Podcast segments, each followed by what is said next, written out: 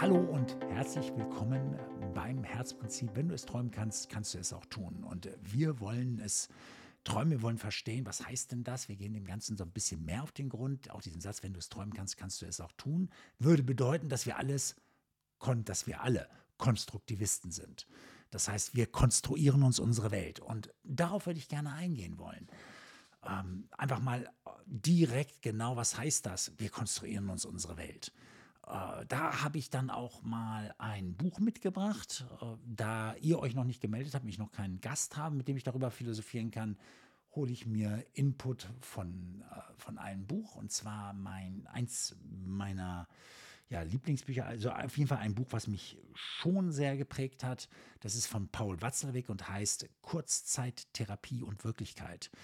Ist nicht für jedermann zu empfehlen, da solltest du schon ein bisschen tiefer drin stecken. Aber ich würde daraus gerne eine Passage zitieren, damit ihr nicht immer nur denkt, äh, der, der Stan, der spinnt da sich einiges zusammen oder sowas. Äh, gucken wir doch mal in die Bücher, weil das, es gibt so vieles, was schon belegt ist, schon lange belegt ist, schon lange, lange, lange belegt. Und warum das hier so ist, deswegen fange ich auch mal an, erstmal mit dem Beleg hier daraus zu lesen. Ähm, sie betrifft eine Tatsache, die im vorherigen Jahrhundert von Neurophysiologen entdeckt wurde die in der psychologischen Literatur jedoch praktisch keine Spuren hinterlassen hat.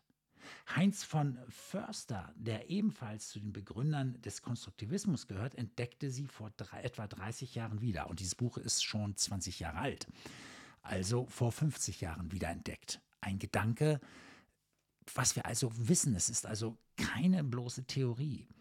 Und er schreibt da etwas, das hört sich alles ein bisschen kompliziert an, ich versuche nur das Wesentliche rauszulesen. Die Signale, die von den Sinnesorganen eines Organismus an die Hirnrinde gesendet werden, sind alle gleich. Er sprach daher von undifferenzierten Kodieren.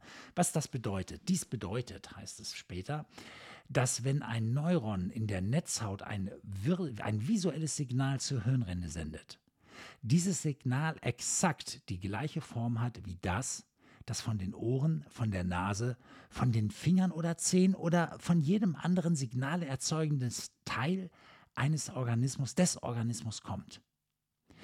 Es gibt keinen qualitativen Unterschied zwischen diesen Signalen. Sie variieren hinsichtlich Frequenz und Amplitude, aber es gibt keinen qualitativen Hinweis auf das, was sie bedeuten könnten. Wie von Forster sagt, Sie sagen uns wie viel, aber nicht was. Und was bedeutet das letztendlich? Er zeigte, dass die Rezeptoren, also hier später noch ein anderer, hier wen haben wir, Umberto Maturana gibt es da noch, der zeigte, dass die Rezeptoren, die, wie man vermutet, rot empfangen, Signale senden, die sich in keiner Weise von denen unterscheiden, die von Rezeptoren ausgesendet werden, die grün empfangen. Wenn wir aber fähig sind, Rot und Grün zu unterscheiden, so müssen diese Unterscheidungen in der Hirnrinde gemacht werden. Und doch kann dies nicht auf der Grundlage einfacher qualitativer Unterschiede geschehen, da es derartige Unterschiede nicht gibt. Die Behauptung, dass die Dinge, dass wir die Dinge erkennen, weil wir Informationen aus der sogenannten äußeren Welt empfangen, entbehrt also jeglicher Grundlage. Und noch einmal heißt es dann später, oder ich das fasse ich mal zusammen, ähm, es liegt den Schluss nahe, dass das, was wir Wissen nennen, nicht von einer äußeren Wirklichkeit vermittelt, sondern von uns selbst konstruiert wird. Also sehr, sehr spannend. Letztendlich wissen wir es doch alle, dass wir durch unsere selektive Wahrnehmung ganz massiv filtern, was überhaupt wir verarbeiten wollen. Die selektive Wahrnehmung ist dabei sehr entscheidend, weil äh, das lässt zu, dass wir unterschiedliche Perspektiven auf dieselbe Sache überhaupt erst einnehmen können. Weil nun mal nur ein Tausendstel der Informationen, die unsere Sinne die ganze Zeit ans Gehirn liefern, überhaupt ins Bewusstsein geschickt wird. Und weil das so ist, müssen wir gucken, was wir aus dem machen und welcher Teil nun mal ins Bewusstsein kommt. Dieses Konstruieren von Wirklichkeiten geht von uns aus.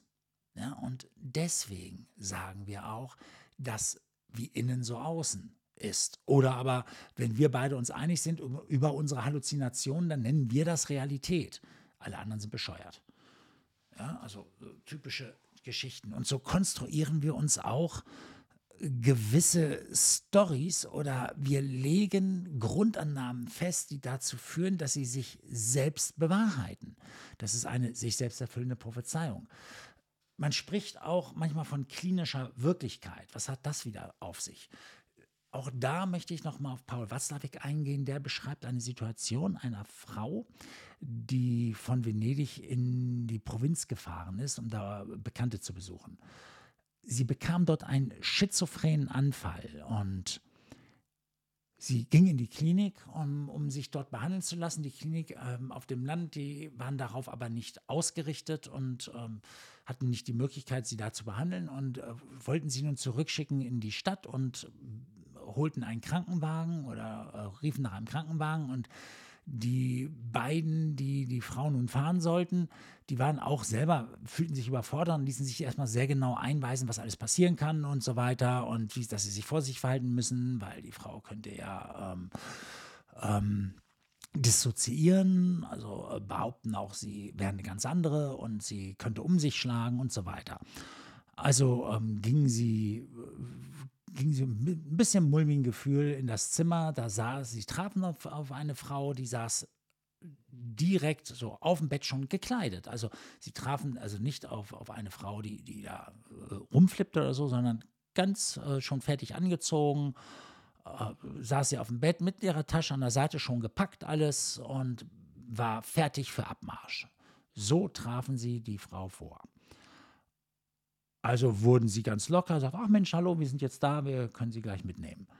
Und wurden lockerer und ähm, die Frau lachte die beiden an, sie unterhielten sich ganz kurz und sie sagte aber sich, ich bin das nicht. Und äh, als sie sie packen wollten, da schlug sie um sich. Also alles das, was man ihnen vorher gesagt hat, ist jetzt passiert. Ja, man hat es vorher geklärt und jetzt macht die das auch noch. Und also, also gaben sie ihr schnell eine, einer rannte los, der andere versuchte sie zu beruhigen, ähm, holte eine Spritze, sie gaben ihr eine Beruhigungsspritze, äh, holten die Trage, schnallten sie darauf fest und brachten sie so schnell wie möglich in den Wagen und wollten auch mit Volldampf nach Venedig, um die Frau auch schnell wieder loszuwerden, weil sie nicht wussten, was jetzt noch alles passieren kann. Und äh, der einzige Wagen, der da noch schneller war auf der Straße nach Venedig, war ein Polizeiwagen, der sie äh, verfolgt hatte und eingeholt hat irgendwann und angehalten hat.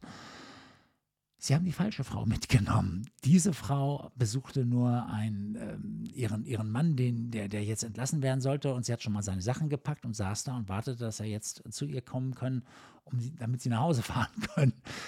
Aber sie zeigte alle Symptome, was man diesen beiden beschrieben hatte äh, von einer Schizophrenen. Und das ist dann eine klinische Wirklichkeit. Also in der Annahme auf etwas, wenn sich Menschen dann so verhalten, dann passiert das auch. Und so geht man ja auch vor, um Dampf rauszunehmen aus bestimmten Geschichten. Wenn ich will, dass, dass ihr eine bestimmte Sache glaubt, dass da jemand äh, verrückt ist oder sowas, dann erzähle ich euch, du, der, äh, alle die, die so und so sind, die sind doch verrückt und guck doch mal. Und äh, beschreibe eigentlich Sachen, äh, was dieser Mensch äh, per se tut. ja, und äh, so ganz harmlose Sachen oder ähm, äh, Sachen, die äh, vorher als ähm, geduldet galten, äh, beschreibe ich auf einmal als als was ganz Schlimmes und ihr erkennt, wow, das ist aber jetzt ganz schlimm, was die da machen und, und schon sind andere Menschen suspekt. Ja, so kann man Menschen diskreditieren. Ähm, man kann, äh, oder das ist der Fall von ähm, Hypochondern, also Menschen, die glauben, dass sie jede Krankheit haben, die, von denen sie hören.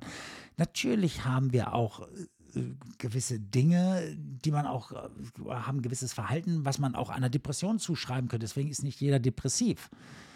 Ähm, jeder von uns hat mal schlechte Laune oder sowas, ja. Und wenn, wenn du dann aber als Hypochonder dann liest, was, was es für Symptome geht und du stellst, natürlich stellst du auch die Symptome an dir fest. Und dann denkst du gleich, oh Gott, ich habe jene Krankheit, oh Gott, ich habe das, ich habe das man kann alles in allem entdecken und man kann jedem etwas zuschreiben, was aber gar nicht wirklich da ist, was völlig normal ist. Ja? Und so gibt es das auch, wenn zumindest wurden auch solche Fälle beschrieben, dass, dass Kinder ihre Eltern haben einweisen lassen als nicht mehr zurechnungsfähig, um an ihr Erbe früher zu kommen.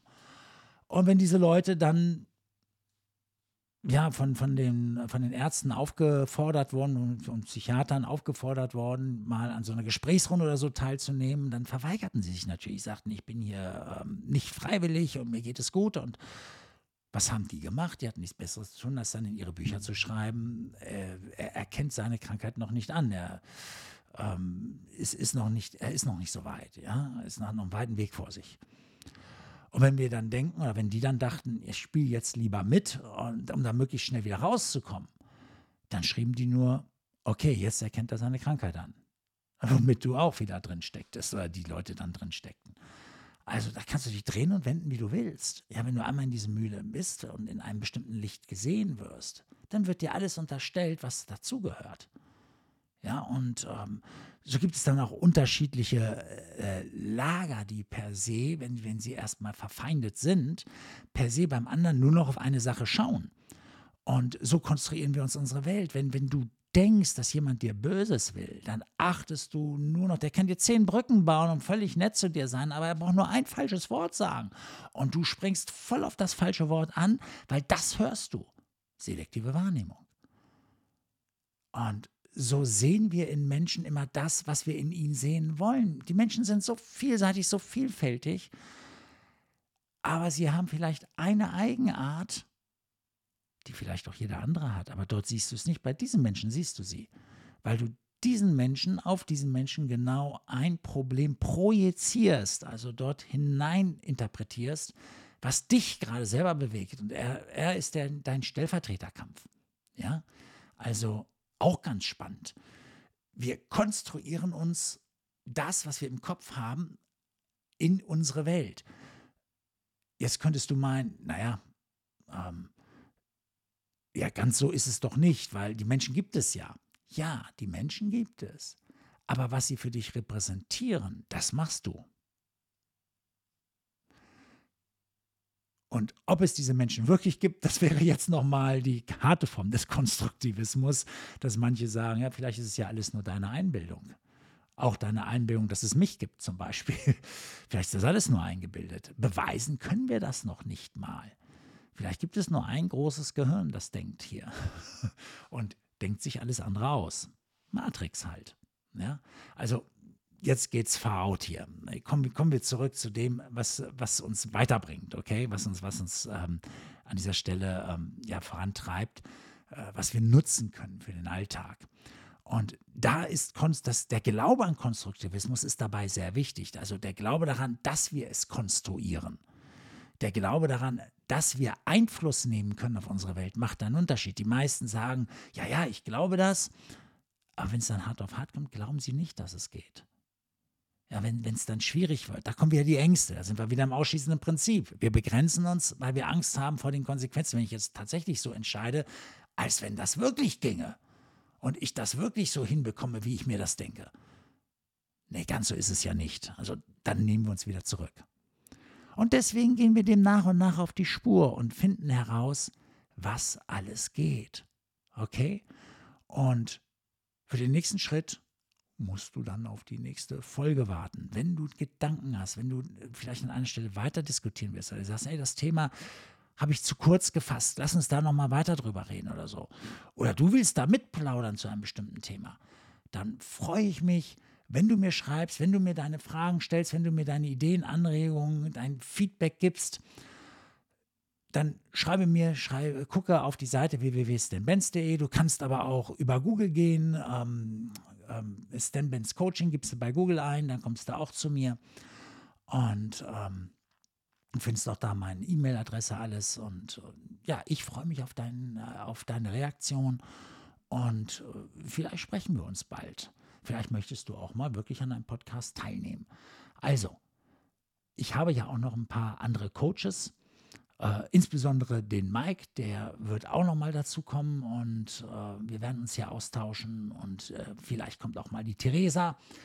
Ähm, die Namen sage ich jetzt einfach mal so, ich stelle sie dann ja auch entsprechend in dem rechten Moment vor, aber äh, freu dich auf viele, viele Perspektiven darauf, die wir noch gewillt sind einzunehmen, um uns die Dinge so zu legen, dass wir Zugänge finden, die funktionieren.